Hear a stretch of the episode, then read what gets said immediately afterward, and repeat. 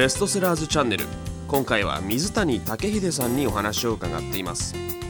パーソナリティはリスケです。こんにちはリスケです。え本日のゲストは第9回開口武史ノンフィクション賞を受賞された集英社から日本を捨てた男たちフィリピンに生きる困窮法人を出版された水谷武秀さんにお話を伺います。水谷さん今日はよろしくお願いします。よろしくお願いします。まず簡単にですねあの、はい。ご紹介させていただきたいんですけど水谷さんは1975年三重県生まれ、はい。上智大学外国語学部英語学科を卒業後2001年から1年間ウェディング写真専門のカメラマンを、そうですね、えーやられてそれからオーストラリアに行かれて、さらに名古屋でもウェディングのカメラマンとしてそうですね。えー働かれて2004年の10月から現在に至るまでフィリピンの日刊マニラ新聞社で勤務されていると。そうです。でそちらでは記者として、えー取材記事執筆あと写真を担当されていて、はい。主に殺人事件逃亡犯逮捕などの法人事件その他法人社会に関する問題などの社会部ネタをはい。担当されているということなんですけれども、はいカメラマンええ。から記者になろうと思われたきっかけっていうのは何だったんですか、あのー元から大学の時にですね、ええ。あのー東南アジアのゼミを取っていましてで東南アジアのことに興味はあったんですね、え。でそれで東南アジアを旅行はしてたりとか、まあ、いろんな国行く中で、まあ、いつかは東南アジアにちょっと仕事で行ってみたいなっていうのとあとええ。写真をやってましたので、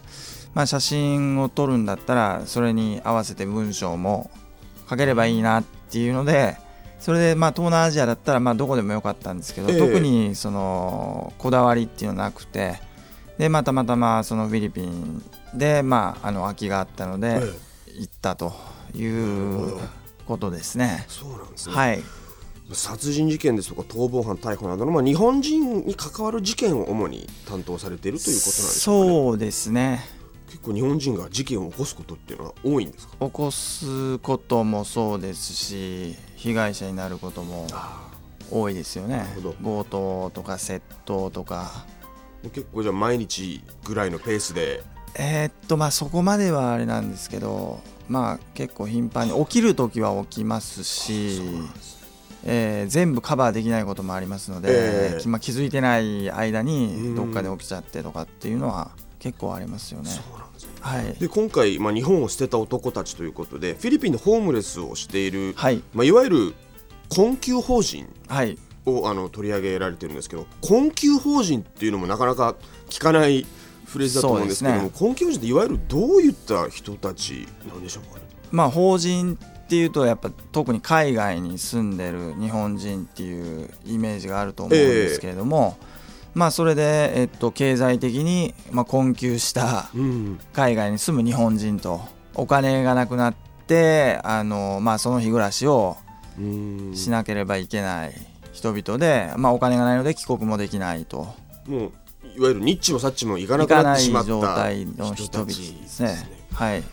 彼らが今200人ぐらい分かっているだけでフィリピンにいるということです。年間そうですね。ただ大使館に援助を求めて、ええ。ー行く人数があのそのまあ年間200人ぐらいで推移してるっていうだけで多分実数はもっと多いと思いますね。え分かっていないだけで分かっていないだけでっていうのもありましたあと累積でまあ重ねていったらもっとになるんじゃないですかね。なるほど。でこの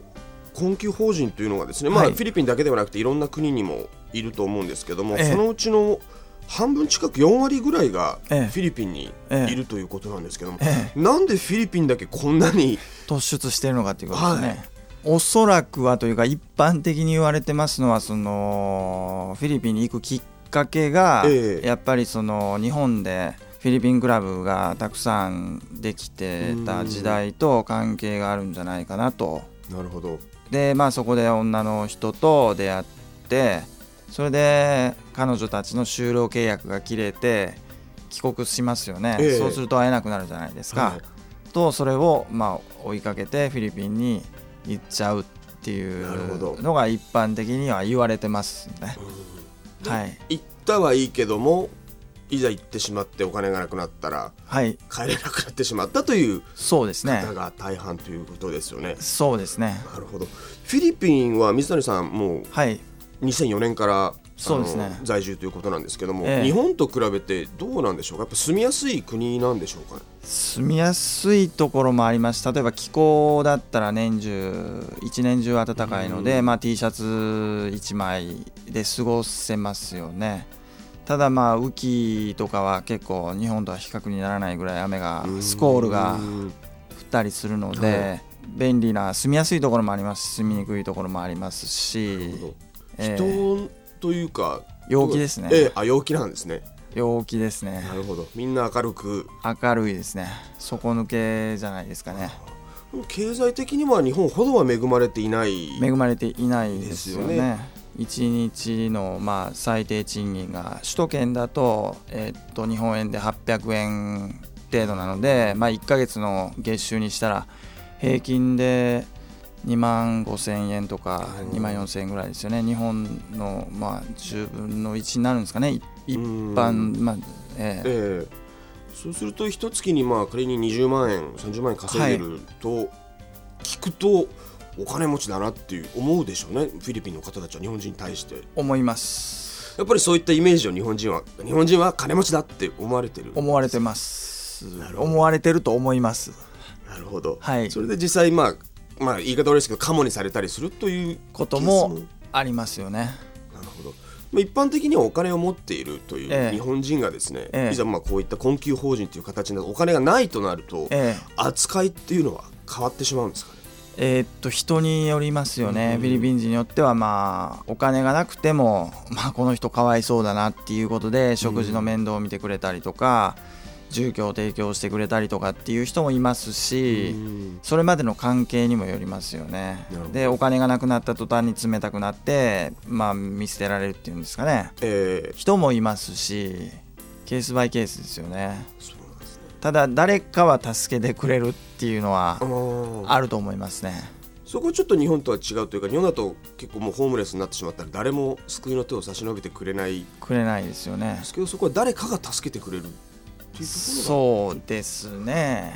違いといえば違いかもしれないですけど、えまああの勝手なイメージなんですけど、はい。海外で困ってしまったら、ええ。大使館に行けば助けてくれるんじゃないかとか領事館に行けば助けてくれるんじゃないかと思うんですけど、えええ。そう簡単ではないんですかね。簡単ではないですね。もちろんその駆け込むんですが、ええ。あの大使館もできることに限りもありまして、うん。彼らが一番まず最初にやるのはやっぱり送金してくれる先を探すことなんですよね。でまあ両親に電話をしたり国際電話をかけて知人に電話をしてそれで送金してくださいっていうことをお願いしたり、まあ、あの事情を説明してご本人からあの送金をお願いしたりするんですけどもこれは結局うまくいかないですよね。じゃあ大使館がお金を貸せばいいかっていうとそんなに簡単でもないですよね。やっぱり国民の税金なわけで、え真面目に日本で働いてる人えが、はい。からしたらその自分の意思でそのフィリピンに行ってで所持金をパッと使ってしまってその人にじゃあ税金で援助したらいいのかってそこはやっぱり難しいですよね。そうです。簡単にはいかないですよねなるほど。そういったところじゃ大使館の方も苦悩されている部分も？そうですよね。ねやっぱり親族に電話して叱られたりとかもうかけてこないでほしいっていうそれまでのその困窮法人とその家族の関係があってうん。その上で電話をしてやっぱそういうふうに言われちゃうことが結構多いって言ってますよね。日本人のコミュニティっていうのもおそらくあるかとは思うんですけども、はい。そういったところではあまり助けてくれない？くれる人もいますけど視線は冷ややかかなと。なるほど。多分日本でホームレスを見るようなちょっと違うかもわかんないんですけど海外だから、まあフィリピン人に比べればえ冷ややかですよね。えまあちょっと海外に出ているだけあって、まあ、日本人の恥だというような形で見てしまう方もいますね。いらっしゃるでしょう、そうなると結構辛いですよね。海外に行くとどうしても心細いと思うんで、ええ。日本人にちょっと頼ってしまおうかなっていうところがあると思うんですけどのそうですね。まあそれで助けてくれる人もいるんですけどなかなかまあ難しいですね。フィリピン人ほどは助けてくれないんじゃないですかね。今回ですね、はい、あのこの本の中に、はい、メインで5人困窮法人の方々が登場するんですけれども、はい、大変じゃなかったですかこの彼らを取材していくというのは。そうですね最初はまあ聞き書きっていうんですかね、えー、本人たちから話を聞いて、まあ、それをメモを取るっていう作業だったんですけれども、えー、やっぱり付き合いを続けていくうちにあの長期的に結構取材をしていたので。はいあのまあ、立場彼らの立場、まあ、お金がないっていう状況にあって、自分僕自身はあの働いてるわけじゃないですか、えー、やっぱりあのそういう違いっていうんですかね。それでまあお金を貸してくださいっていうふうにあの言われたことは結構何回もありまして結構それが取材を続ける上での弊害になったりっていうのはありましたよね。貸したことはあったんですか？ありましたそうすると一回貸すと、はい、っていう。ところでそこはちょっと難しかったんですけれども、えー、かなり後になってから貸したという方が正確ですかね。最初は正直あの貸せませんっていうことでその代わりに、まあ、食事を一緒に食べに行ったりとか食事をご馳走したりとかっていうこのダイレクトにお金を貸すっていうのはしなかったですね。そしてまあこの出てくるのは5人とあと1人まあ、はい、取材する機会だと80歳の老人日本人の老人の方が、はい、留置場にいたということですけど、はい、それ以外にも断られてしまったとか取材が途中でボツになってしまったこととかもあります。はい。トータルで何人ぐらい取材されたんですか？トータルで10人弱ですかね。10人ぐらいはええ。一人でも何ヶ月ぐらいかけてという、ね、そうですねこの一人一人とこう距離感を取っていくのってすごく難しいんじゃないかなと思うんですけど取材対象と、ええ。え、その辺は、まあ、お金を貸してくれとも言われるでしょうし。まあ、やっぱり困りますよね。どうしていいのかなっていうことで。簡単に「はい貸しましょう」ってなかなか言えなくてですね、でも貸さないとじゃあ取材これ以上あのちょっと受けることはできませんって言われると困ってしまいますよね。でじゃあ貸せばいいのかっていうと貸してしまうとあのじゃあもう今度から貸さないと何も話しませんって言われるとちょっと、ね、難しい状況になるじゃないですか。だそこをどういうふうに乗り越えていったらいいのかなっていうのは結構悩みましたですよね。もちろん相手も対人間なので一人一人によって対応も違うわけですよ、違いますね。で結構このいろいろ登場人物出てくる中で、はい、嘘をつく人が多いなという、ね、それに振り回されたりっていうのもありましたえー、っと最初は僕自身も嘘だというふうに気づかないんですよね。もっともらしく話をしますし 最初から疑ってかかってたわけでは全くなくて、ただやっぱり途中であの、まあ、取材を重ねるうちに前回あの話してた内容と今回話した内容が若干ずれたりするわけですよね。なるほど。でそういうのをあの随時こっちから同じような質問をそれとなく分からなく投げかけて、はい、でその返ってきた反応であれ前回とちょっと違うなっていうようなのをこう確認しながら、えー、でそれでじゃあ最終的にどこで確認しようかなっていう時にやっぱりそのご家族にあの連絡をさせていただいたりとかっていう方法を取ったりとか。まあその過去のことをまあ調べたりとかっていうことですよね。結構嘘をつくというのはですね、はい、僕もあの読ませていただいてちょっと思ったのはやっぱりプライドだったりとか見栄っていうのがこういった状況に陥ってもあるのかなというか、ね、逆にこういった方々は普通の人よりちょっとプライドが高い人たちなのかなとも思ったんですけども。ええ僕もそういうふうにちょっと認識してまして逆にプライドがちょっと高いから何としてでも生き延びてやるっていうんですかね。あわよくばなんとか復活できないかなっていうふうにどっかで思ってるんだと思うんですよね。どっかで俺はこんなもんじゃないっていうのはっていうのがあるかもしれない。そうですね。なるほど。実際にこの彼らは家族からの援助も受けられない状況。そうですね。その関係というのはもう縁が切れている状況だったりするんでしょうかね？縁が切れてるというよりはその連絡を全く取ってないんですよね。長い人ですと十何年とか弟さんと連絡を取ってないとかっていう話を聞くとやっぱりいきなり送金お願いしますって言われたところで、その弟さんの方だってやっぱりその長年連絡も取ってないので困った時だけ突然言われたってそんな簡単にいくわけないっていう、まあ、向こうからしても今更なんだという。っていうことですよね。で結果的にやっぱりそれっていうのはもう縁が切れてることになっちゃいますよね。そういう困った時にも貸してくれないっていう状況であればそれは家族として保ててないっていうんですかね。でも貸す側、まあ、簡単に貸せないですし不義過去の不義理とかもありますし、なかなか難しいですよね。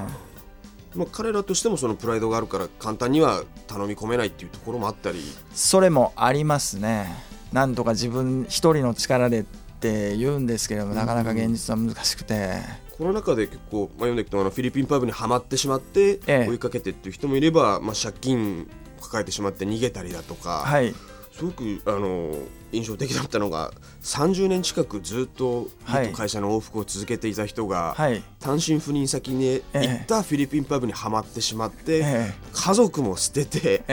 行ってしまうというのはちょっと考えられないとかもし自分の父親がそういうことになったらどうするのかなとちょっと置き換えて考えたりしたんですが、楽しそうなんですかね？フィリピンにいることがですか、楽しそうですね。本当に楽しいかどうかわからないけども。まあ楽しそうにはしてますよね。あの実際に僕が目の当たりにするその姿っていうのは、うん、そんなにストレスを感じていないっていうんですかね。なんとかなる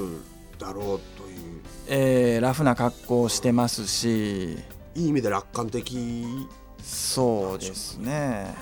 一方でフィリピンに行ってから病気で下半身不全になってしまった方も出てきますけども、はいえね、もう彼の場合は結構切羽詰まった状況だったりするんですかねやっぱり。切羽詰まった状況は何度も結構あるんですけど結局なんか周りのフィリピン人に助けてもらったりとかっていうので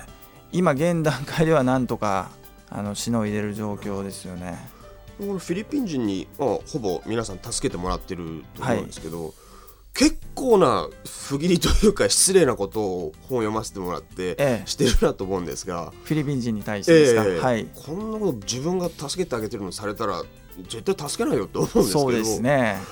それでも誰かが助けてくれる社会なんですかね。そうですね。今のところはというあれですかね。なるほど、まあ、今後何年かどうなるか分かんないですけどまあ結局もうあの彼には助けられないって言ってもう、あの手を引く人も当然いますし、そこまでお人よしでもないので、向こうもそんなに生活に余裕がある人たちばかりではないですよね。ではないですね。で水谷さんご自身がこういった、はい、まあ、取材対象の困窮法人をと接してきて、ええ、水谷さん自身の気持ちというのはどういったところなんですかね？難しいですね。同情最初は同情もあっったんですけど、うん、まあ接していくうちに同情は薄れていきましたよね。ただ彼らがその日本社会について語る時に自分が思う日本社会とやっぱり重なるところもあって理解できなくはないんですよね。なるほどそのまあちょっと間というか揺れ動く複雑な、動きますね。なんでしょうね。はい。よくあのこの本読ませていただいて印象に残ったのが、ええ、人は常に優越感と劣等感の中で常にバランスを取っているんじゃないかっていうフレーズが、それがすごく印象に残ったんですけども、え、そこでどうしても今彼らは劣等感に苛まされてと思うんですよね。そうですね。そこどうやったら、まあ、救い出せると言ったら傲慢な言い方になるかもしれないんですけど、えー、そこから抜け出すにはどうすればいいのかなっていうのが僕の中で全然、ね、彼らって。抜け出すっていうのはどういうことですか？日本に帰ることを抜け出すというふうに考えるのか、そのある程度の生活を築けることを抜け出せるというふうに考えるのであればやっぱり難しいと思いますね。帰りたい帰りたくないは個人によると思うんですけども、はい、ある程度の自立した生活ができるぐらいにはなるべきじゃないかなとは思いますね、えー、思いますけれども例えば今の現状でコツコツと何か仕事をそのしながら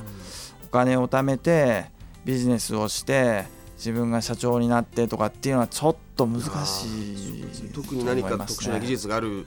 わけでもない方々ということで、えー、ほど。そうすると誰かの助けを借りながらなんとか生きていくしかないという。そうですね。言ってしまえば選択肢はあまりない。ないですね。ですよね。彼らは、はい、いわゆる日本の社会からドロップアウトしてしまったそうですね。ですよね。はい、それを見て僕自身もあの海外で暮らした経験が長いので、はい、生きにくいなと感じることも日本で生きていると多々あるんですけども、はい、そういったところでうまくやれなかった人たちっていうふうにくくってしまいますかね彼らは？僕はそういうふうに理解してますけれども例えばまあ日本のホームレスが、うん、そうですよね。同じような枠組みになっちゃうのかなと。たまたまフィリピンクラブに行かなかっただけでひょっとしたらフィリピンクラブに行っていたらフィリピンに飛んでいたかもしれない人っていうのは多分もっと潜在的に いるのかなというのが。そうね、これ読んでも、はい、フィリピンクラブ行ったことないんですけどちょっと行くの怖くなってしまいましたけど、はい、一回ちょっと見てみたいなっていう気持ちはあるんですけど、はい、でこの中でもやっぱりある程度の収入がある方もいれば本当にもう10万円、20万円ぐらいで行ってしまって、すぐにお金がなくなったという人も本当人それぞれだと思うんですけど。そうですねそういったなんていうんですかねそのドロップアウトしてたちしてしまった人たちっていうの、ええ、あまり日本という社会っていうのは、はい、優しくないと思うんですよ。優しくないと思います。受け皿が、はい、そういったところであの出ていってしまうのはある程度しょうがないかなとは思うんですけど、え、水谷さん自身フィリピンからいわゆる外から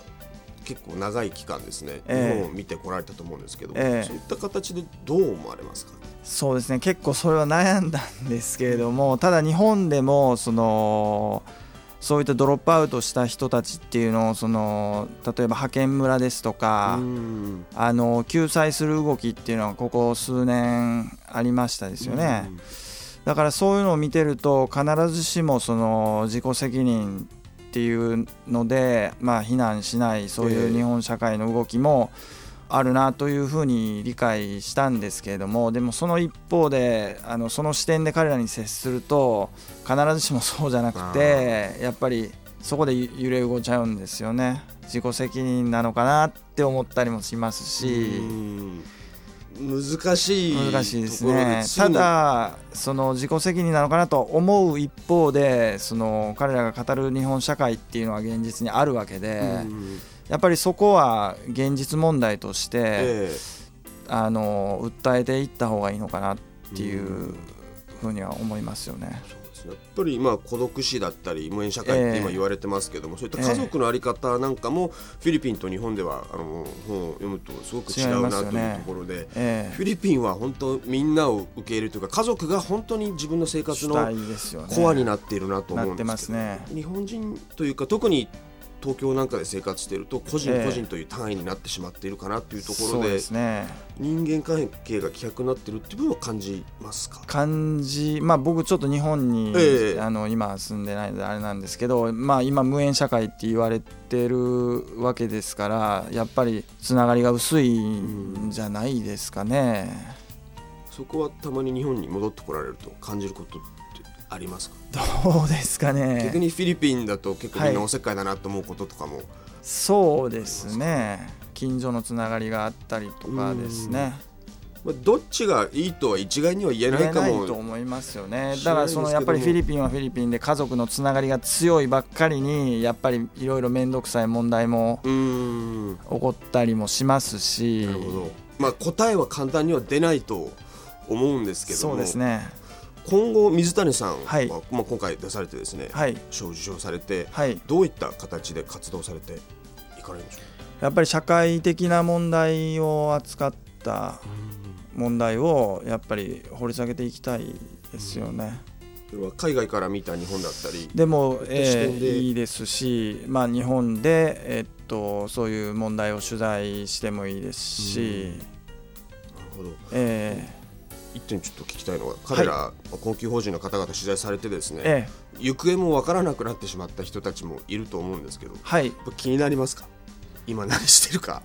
えー、気になる時もありますしあのその終わり方ですよね。僕とのその終わり方が良くなければ もうあんまり気にならないですし。まあでもやっぱり気になりますよねどっかで。うん。今何してるのかなっていうひょっとしたらとか考えることもありますし、その連絡をくれたりする方ありまあすそうなんですね。結構その関係を維持するのに、ええ。あのまあ、悩悩んだことが結構多かったので、うん。それなりにそのお金を貸したりとかもありましたし食事一緒に行ったりとかっていうのもあったので何らかの形で日本に帰ってきた後、うん。あの本当に水谷さんにはお世話になりましたっていうことであの電話をしてくれる人もいますよ。あそう。それはやっぱ嬉しい、嬉しいですよね。嬉しいというかまあちょっと微妙ですよね。なんか今になって そういうお世話になりましたっていうのも。確かにそうですそうですね。まあでもフラッといなくなって生きてるか死んでるかもわからないよりはちょっと安心まあそうですね。ああ日本にもう帰られたんだなっていう。逆にどうやって帰ったのかなっていうのも気になる。本当に気になるんですけどね。そうですね。その戻ってからどういう生活をしてるかっていうのもすごく気になる気になりますね、やっぱり同じような生活に戻っちゃいますね。だから逆にまた来ると思います、あフィリピンに戻はい、リっていくという、ピーターっていうかその戻ってくる人も実際いますんで、なるほど。そうなると、あのまあ救うといったあの表現というかそういった考えはもちろん自体がおかしいのかもしれないですけど ね。どうしようもないといえばどうしようもないかもしれないですし、まあ、ええ。そういった問題っていうのが現実にあるというのですごく、え。あのこれぜひあの皆さんに読んでほしいと思うんですけど考えるきっかけになればいいなとすごく思ってます。はい。今日お忙しいところありがとうごあありざいました。がとうございます、こちらこそ、えー今回のゲストはですね開光武ノンフィクション賞を受賞された集英社から出版されたですね日本を捨てた男たちフィリピンに生きる困窮法人を出版された水谷武秀さんにお話を伺いました。水谷さんどうもありがとうございました。ありがとうございました